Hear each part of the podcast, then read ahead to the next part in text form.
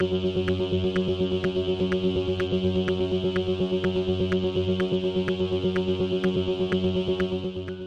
y caballeros, bienvenidos a 10 a 15, un podcast de sala de películas y series en un lapso de 10 a 15 minutos. Yo soy Ángel y en este episodio voy a estar hablando de Blonde. Blonde está disponible en Netflix, así que set back, relax, que este episodio de 10 a 15 acaba de comenzar.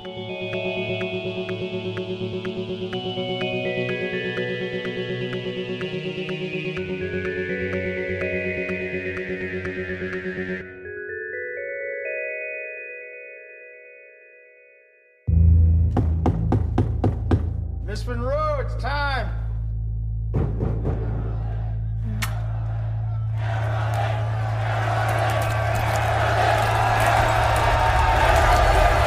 Blonde es dirigida por Andrew Dominic, que es el director de The Assassination of Jesse James by Drew Coward, Robert Ford y Killing Them Softly, y es escrita por Dominic basado en la novela de Joyce Carol Oates. El elenco lo compone a de Almas, Lily Fisher, Julian Nicholson, Adrian Brody, Bobby Cannavale y Xavier Samuel. Y es una crónica ficcionalizada de la vida íntima de Marilyn Monroe. Disclaimer, esta película tiene escenas de violación, acoso, misoginia, aborto, consumo de drogas y suicidio, así que sugiero discreción. Hablar de Blood es bastante complicado porque desde que estrenó en el Festival de Venecia eh, ha, ha habido una serie de eh, emociones mixtas. Hay críticos que les gustó, hay críticos que no. Y cuando salió el miércoles eh, pasado en Netflix, sí estuvo en número uno, pero igualmente la gente, eh, la audiencia y el público eh, tuvo emociones mixtas con la misma. Hay gente que piensa que es un masterpiece, hay gente que piensa que esto es una película que explota la figura de Marilyn Monroe. Y mira, sí, yo puedo entender lo que la gente quiere decir al respecto de que esta película, por lo menos, se siente como una explotación a la figura de Marilyn Monroe. Y en verdad es bastante cuestionable. El director sabía de que esto iba a crear, you emociones mixtas. Y a él en realidad no le importa si la gente, you le gusta o no la película. Él básicamente hizo la película que él quería ver. Y pues, ya, este, hay muchas cosas dentro de esta película y fuera de ella que han transcurrido que me han causado como que emociones mixtas porque sí, esta película tiene cosas bastante buenas. La actuación de Ana de Alma es excelente. Ella desaparece en este papel. La fotografía es super nice. En verdad, hay unos tiros que son bien bonitos y la música es bastante buena. Y el diseño de producción es, es espectacular, se ve bien.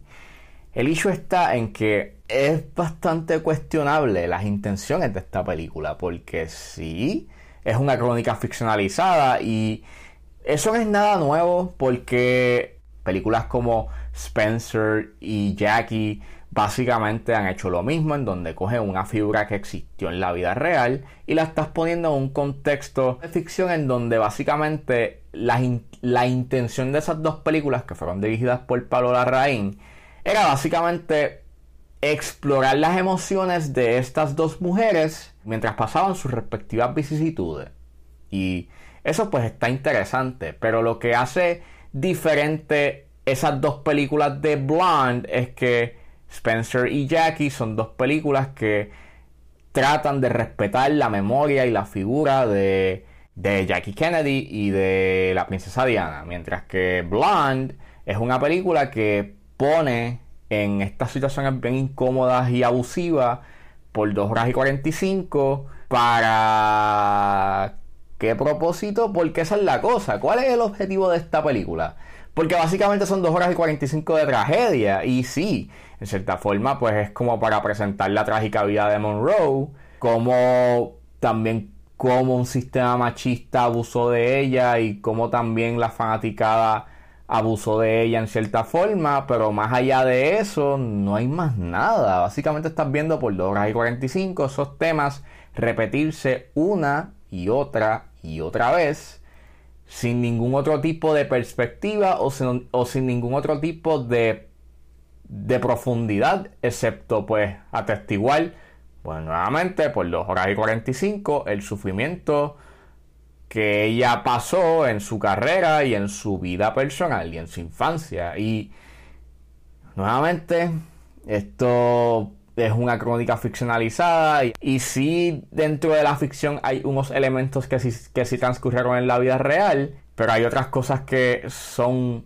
una exageración y la idea de que tú y, y, y, el hecho en que la película como que no deje claro qué cosas fueron reales y qué, y, qué cosas no lo fueron, pues es un tanto cuestionable a nivel ético lo que quiere hacer en realidad, mientras yo la veía, es una película que te hace sentir incómodo y,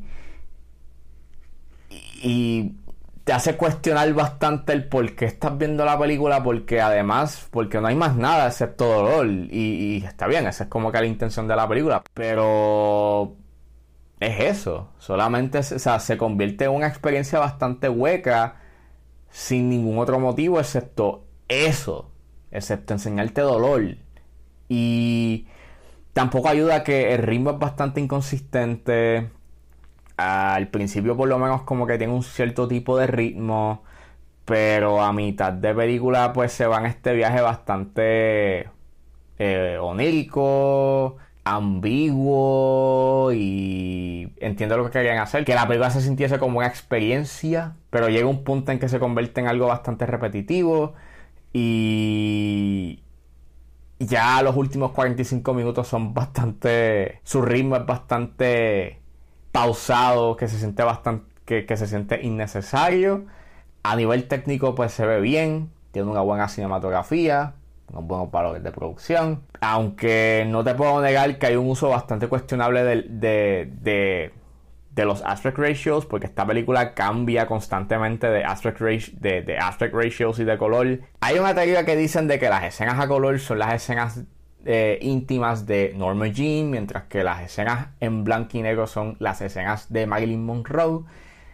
Eso yo mm, cuestiono un tanto esa teoría porque no, o sea, porque al principio tengas una escena en blanco y negro, you know, cuando a Norma Jean la van a dejar en el orfanato. So, what's the point? Y en una de las entrevistas que había leído y que había hecho Andrew Dominic, él había dicho de que eh, él había fotografiado esta película como dependiendo de las fotografías que él había visto de Marilyn Monroe. So, si había una, si en una escena estaba en blanco y negro, pues grababa en blanco y negro y si estaba a color, pues la grababa a color. Pero entonces no hay ningún no hay ningún propósito del por qué los cambios abruptos de en blanco y negro a color. A veces pues sí, a nivel emocional tiene un sí, tiene un cierto sentido, pero los cambios de aspect ratio son abruptos y sin, sin ningún propósito. Like a veces está en A4x3, después en 1 a 1 y después en, en 16x9, después en widescreen. Es como que termina siendo más una decisión por estilo, por mero estilo, que, que tener un propósito narrativo. Y en realidad, pues me molestó bastante. Y otra cosa que me molestó también fue como esta película tiene un mensaje bastante pro vida. Y es tu opinión y es tu perspectiva. Y eso yo lo respeto. Pero constantemente está like vilifying y está como que eh, demonizando el acto del aborto que pues básicamente es bastante obvio lo que querían hacer. No sé si esa, yo no sé si esa es la perspectiva del libro, me imagino que sí, porque pues básicamente Dominic se está basando bastante en el libro. So, ya, no sé, encontré ese, esa perspectiva bastante eh, cuestionable. En verdad, Blonde es una película que yo no quiero volver a ver. Eh, no la quiero revisitar. Es una experiencia amarga sin ningún tipo de sustancia, sin ningún tipo de objetivo que no fuese, pues, presentarte el sufrimiento de esta artista. Se pudieron haber tomado otras decisiones que le pudieron haberle dado más profundidad a la figura que estás, you know, explorando y pudieron haber hecho esta película, que aunque su objetivo era pues ser una pieza trágica, pues haberle dado un cierto tipo de, profundidad dentro de. Pero la película no lo hace y en realidad es una experiencia que yo no recomendaría. Marilyn Monroe only exists on the screen.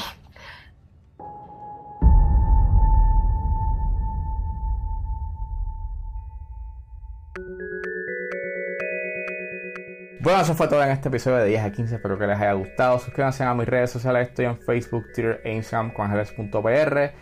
Recuerden suscribirse a mi Patreon. Con un solo dólar pueden suscribirse a mi Patreon y, y, así pueden escuchar los episodios de 10 a 15 y a 4x3 antes de tiempo. Recuerden buscarme en su proveedor de podcast favorito como 10 a 15 con Ángel Serrano. Gracias por escucharme y nos vemos en la próxima.